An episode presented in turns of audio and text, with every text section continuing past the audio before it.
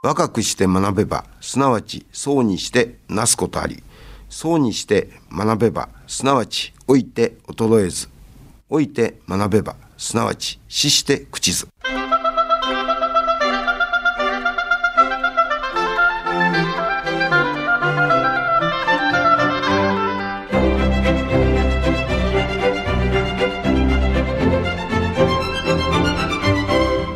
兵庫ラジオカレッジ今朝の俳句。母の日に旅のつともてこの来たる。母の日に旅のつともてこの来たる。磯尾千代子。漢字で土産と書いてつとと読むんだそうです。久しぶりに娘さんとゆっくりお話ができてよかったですね。旅先のお話積もる話。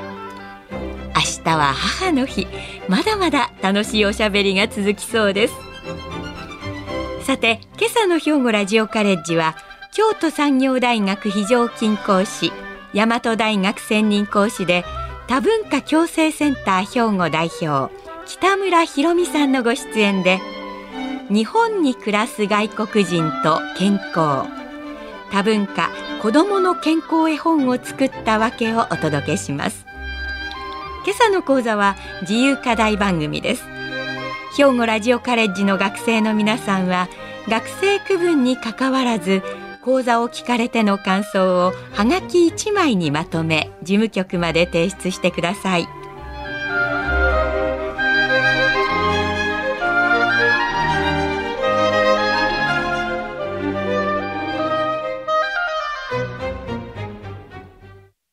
皆さんこんにちは。多文化共生センター兵庫の北村博美と申します。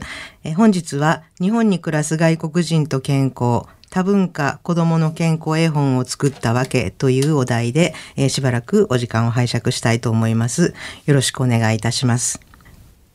でまず今日のテーマの日本に暮らす外国人ですけれども皆さんはどんなイメージをお持ちでしょうか？言葉が通じないからちょっと、えー、腰が引けるとか、えー、いろんな思いを持たれている方がいらっしゃると思います。で、また、あの、報道などがちょっと偏ったような内容のもありますので、えー、本日はですね、データとか制度を読み解きながら、え、外国人と、それから、え、皆さん方にも、え、とても興味深い関心のあるテーマだと思われます。健康についてお話をしていきたいと思います。よろしくお願いいたします。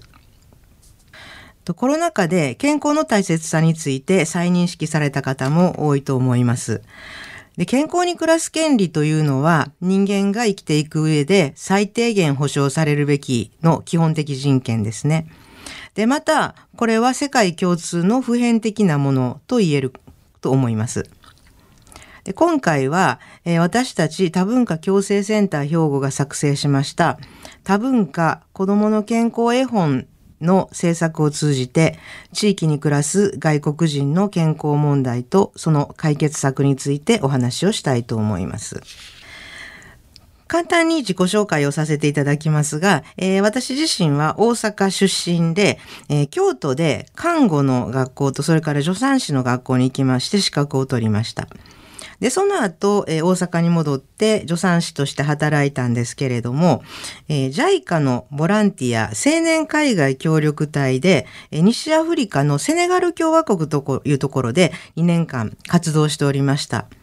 で、セネガルってどこかなと思われる方も多いと思いますが、えー、アフリカ大陸の一番西の端にある国でございます。サッカーとか、あと車の好きな方はパリダカールラリーとかで非常に有名なんですけれども、現在、えー、パリダカールラリーは、なぜか、えー、ダカールのあるセネガルは走ってないんですけれども、まあそういった西アフリカの国で母子保健の活動を、えー、2年間しておりました。で、帰国後、えー、神戸に転居し、えー、多文化共生センター兵庫の活動に関わるようになって、今に至っております。で、活動内容としては多岐にわたっているんですけども、私自身が今非常に力を入れているのが、多文化共生を担う人材の育成に力を入れています。で、下は小学校からで、上はシルバー世代の皆さんまで、本当にいろんな世代の方と多文化共生についてお話をさせていただいて、で、私自身もすごく力をいただくことが多いです。さて、えー、日本に暮らす、えー、外国人の問題として、まず全体のデータを、え、読み解いていきたいと思います。2020年末現在、日本で生活する外国人、これを専門用語で在留外国人と言いますが、約290万人です。ずっと右肩上がりで増加をしていたんですが、2020年の末の段階では、昨年と、えー、昨年の同月比に比べて少し実は減少しております。これは、えー、コロナウイルスの感染拡大に伴うもので、全体的にはもうずっと増加傾向にあるということです。で、この290万人という数字は、日本の総人口の約2.5%にあたります。どうでしょう？皆さんが思われているよりは少し多いんじゃないかなというふうに思います。で、兵庫県ではと言いますと、同じ在留外国人の人数が12万人いらっしゃいます。で、これを国別に少しえ、ランクを見ていきますと、全国では一番多いのが中国の国籍の方。で、2番目がベトナムの出身の方です。で、長らく1番中国で、2番が、えー、今年3位になった韓国の方なんですけれども、2020年末、初めてベトナムが2番目に来ました。そして3番目が韓国、4番目がフィリピン、以下、ブラジルやアメリカ、インドネシアなどが続きます。兵庫県の場合は1番が韓国、2番が中国、そしてベトナム、で、それからフィリピン、ブラジル、ネパールなどの方が増えています。最近、えー、特に増えているのが、ベトナムとネパールの方です。皆さん方が、まあ、例えばコンビニとかに行って、店員さんでよく外国の方増えたなというふうに思われるかもしれないですけれども、このコンビニの店員さんがかなりのえー、割合を占めますけれども、えー、ネパールや、えー、ベトナムの出身の方がいらっしゃいます。で、少子高齢化に伴う労働力人口が、えー、の不足が深刻な日本において、外国人は生産年齢人口が高く、今や経済を支える非常に大切な存在になっています。で、労働目的といっても、単純労働では在留資格、いわゆるビザが出ないので、ここに関しても、えー、少し詳しく、えー、ご説明していきたいと思います。まず、一つ目は、在留に期限が切られていない、いわゆる永住とか定住とか言われている、えー、在留資格の人たちですけれども、これは1990年に、えー、主にブラジルから日系人として来日してきた人のグループです。で、それから2番目は技能実習えー、聞いたことがある方もいらっしゃるかもしれませんけれども、日本で技術を学んで、えー、母国にその技術を持って帰って生かすという在留資格ですね。で、これが今最長制度上5年いることができます。で、この技能実習の制度ができたのが1993年。制度ができて以来ずっと増加を続けています。で、それから、えー、留学という在留資格で来てる人もいるんですけども、基本的に留学生はお仕事をすることができません。じゃあどうしてっていうことになるんですけれども、実は、えー、資格外活動と言いまして、週に28時間まで働く場所に若干の制限はありますけれども、基本的にはアルバイトができるという、あの申し出によりアルバイトができるというような形になっています。で、この2番目に申し上げた技能実習とか留学でベトナムの方が非常に増えているということです。特に2000年代に入ってから、えー、非常に増えてきたということですね。でこのようにどんどん増え続けている在留外国人なんですけれどもこの他には、えー、労働以外に例えば日本人と結婚するもしくは家族の呼び寄せで来るというような形家族統合という形で来られる方ですね。でそれから留学で来られる方どんどんそれぞれ増えていっております。で、えー、実際に労働目的とか、その留学のように学習目的といっても、日本に来るということは、丸ごと生活の拠点が日本に移ってくるということなので、労働者であると同時に生活者でもあるわけです。ということは、日常生活のいろんな基本的人権が保障されている必要があります。で、その中で、最も重要なものが健康であるということには、まあ、異論はないと思います。ただ、えー、彼らの健康は日本人と比べて保障されてない部分があります。どういったことになるかというと、具体的には、情報、コミュニケーション、社会制度、文化習慣の4つが、えー、壁になっていると考えられます。で、外国人で言うというと、外国語が話せないから理解が難しいと思われる方も多いかもしれないですけれども、果たして本当にそうかどうかというところを少し、えー、掘り下げていきたいと思います。まず、えー、障壁の一番目、情報ということですけれども、このように外国の方が増えてくると、えー、日本政府やいろんな企業、それから NGO などからも、えー、たくさんのいろんな言語、多言語の情報が出ています。インターネットで少し検索すると、例えば今回のそのコロナえー、に関する情報、それから災害に関する情報も、いろんな言語のいろんな情報が出ています。だけど実際に外国の方にはあまり届いていないという現状があります。これはどうしてかというと、情報の発信側ですね。それから受け手側をつなぐ、えー、届ける人、つなぐ人が、えー、決定的に不足しているからだと思われます。だからまあ厳密に言うと壁というよりはもしかしたら溝とかギャップという言葉が近いかもしれません。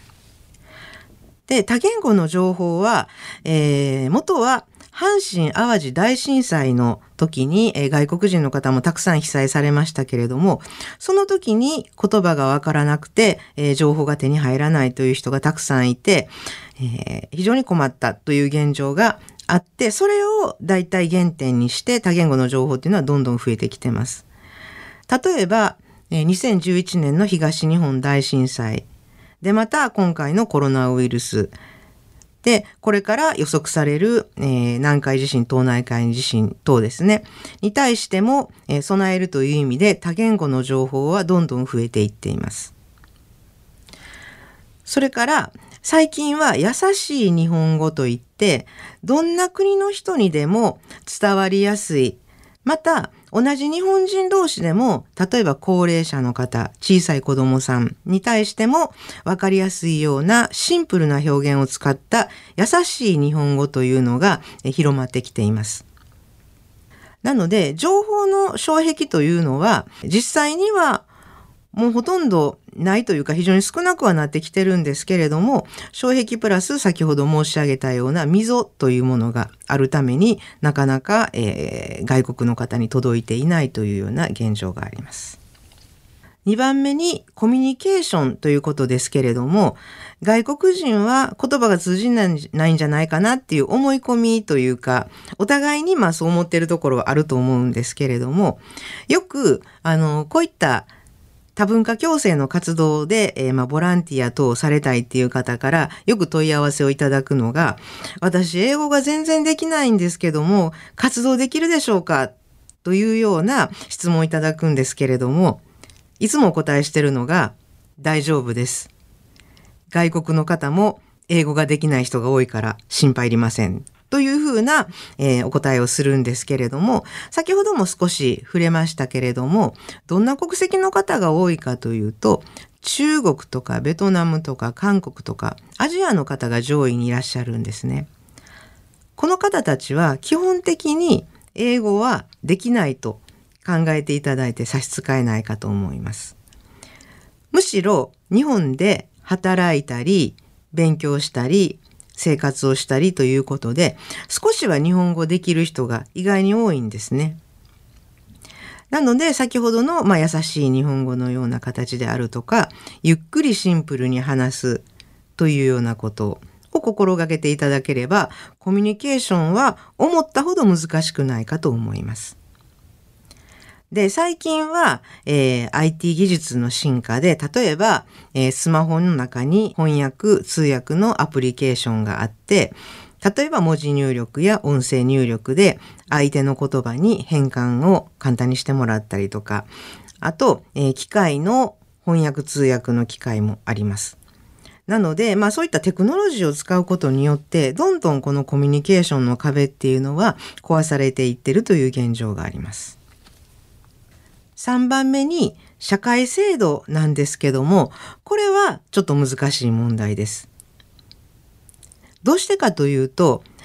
日本国籍のない方、まあ、外国人の方は選挙権がないんですね。で、えー、例えば住民投票とか一部の地方参政権はあるんですけれども、法律を作るためですね、立法のための、えー、国政の選挙権というのはないわけです。つまり外国の方が何かこういう問題があると思っても自分自身で変えることができないというような問題があるんですね。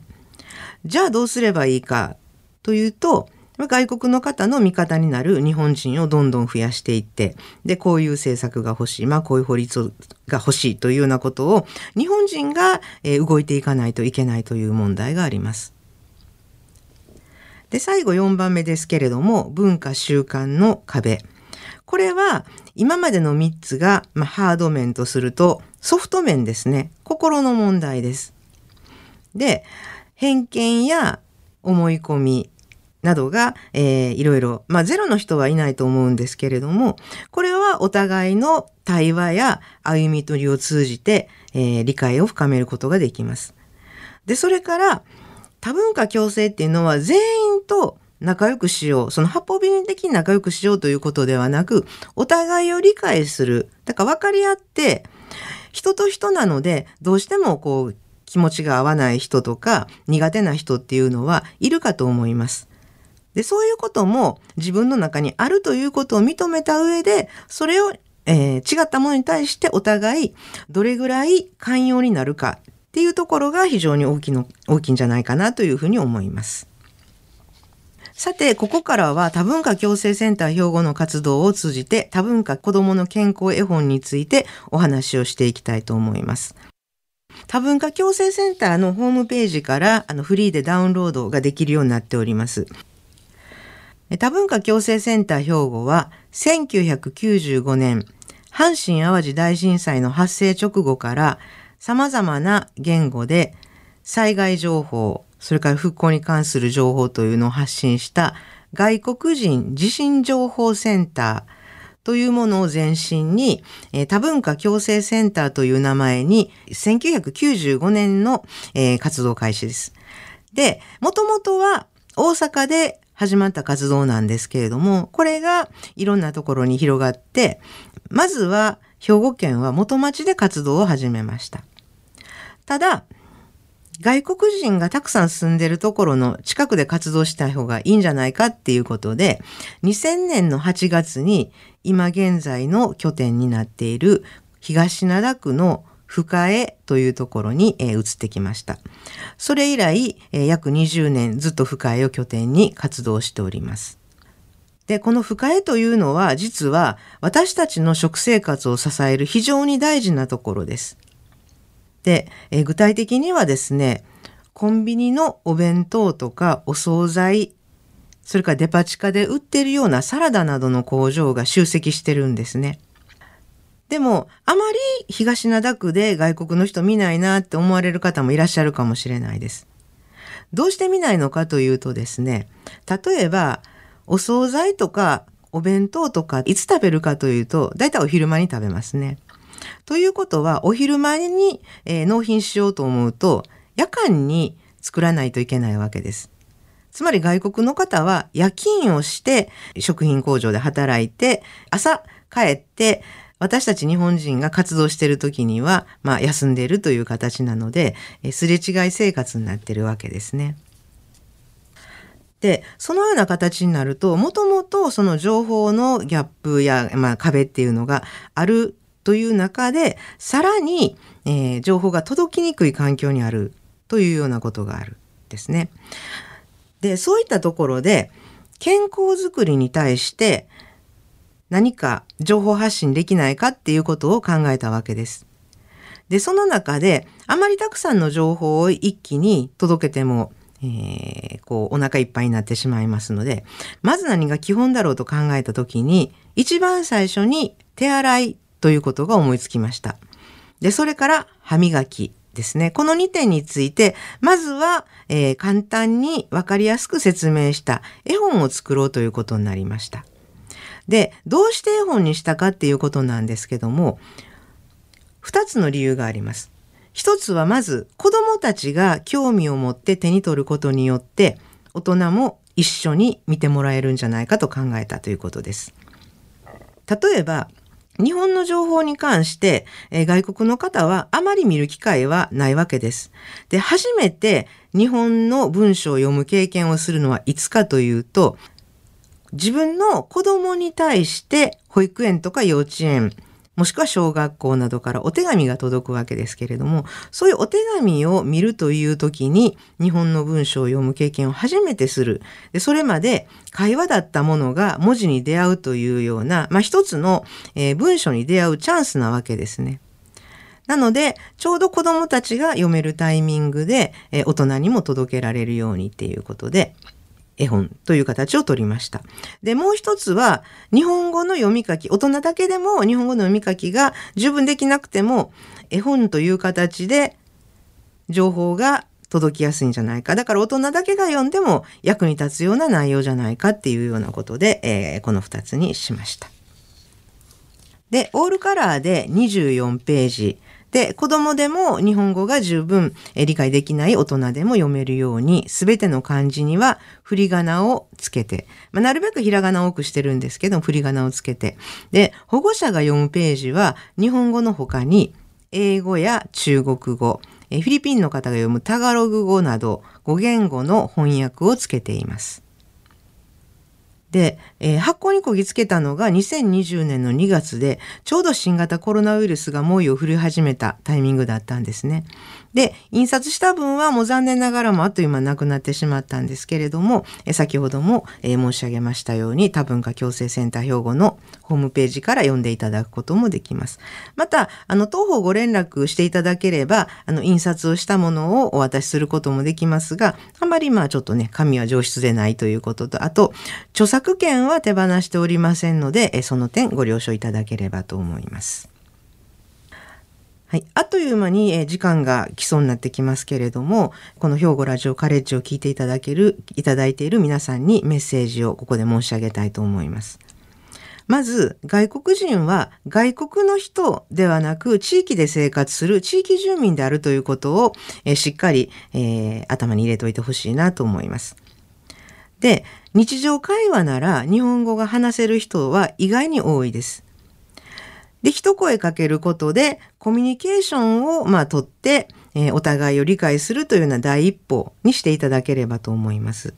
で、よく聞くのが、えー、ゴミ問題ですね。地域のゴミのルールが守れてないということを、えー、よく苦情をいただくんですけれども、実際にルールを学ぶ機会がないわけです。例えば皆さんが外国に行っていきなりゴミの分別ができるかというと、それはできないですよね。なので、ルールを学ぶ機会というのがないということで、ぜひ皆さんからルールを伝えてあげてください。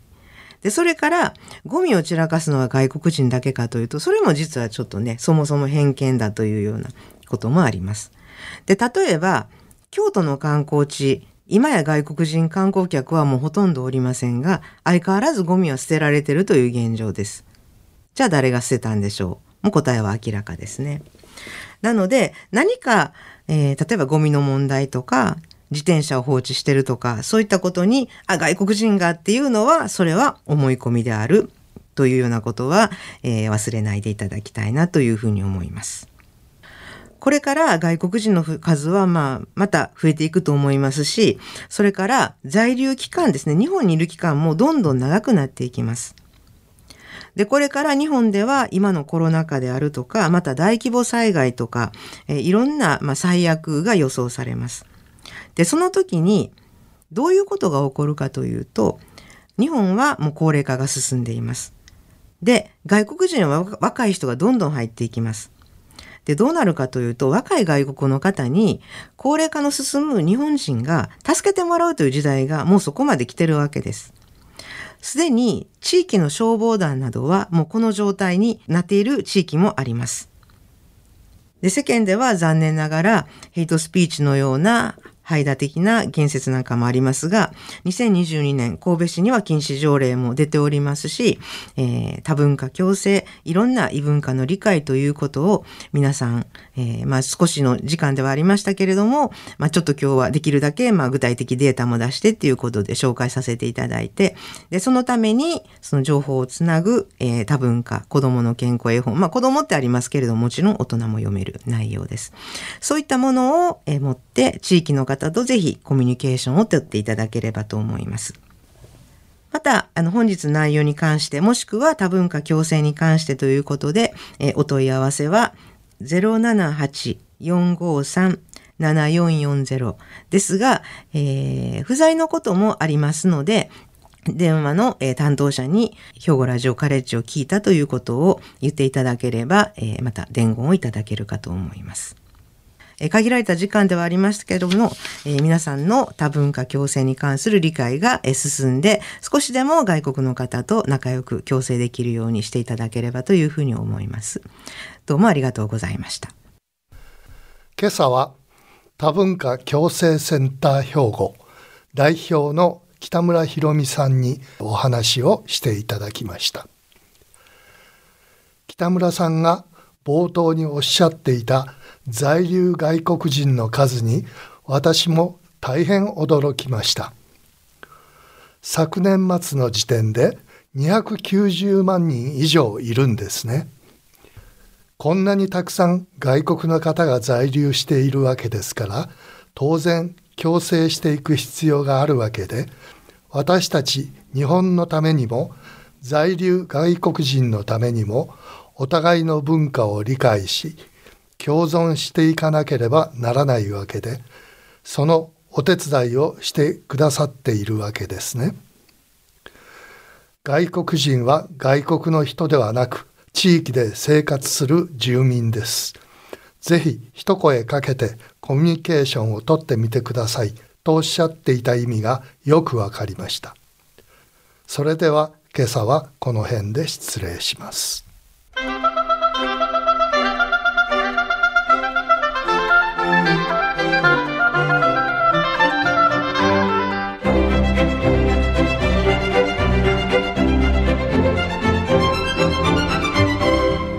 兵庫ラジオカレッジ。今朝は日本に暮らす外国人と健康。多文化子どもの健康絵本を作ったわけを兵庫ラジオカレッジの加古隆学長の案内でお届けしました。来週は海猫堂書林店主野村恒彦さんで探偵小説その怪しい魅力と神戸を予定しています。なお今年度の入学生二次募集の締め切りが迫っていますお持ちの願書を早急にお出しくださいこの番組は兵庫県生きがい創造協会の提供公益財団法人有益記念会の協賛でお送りしました。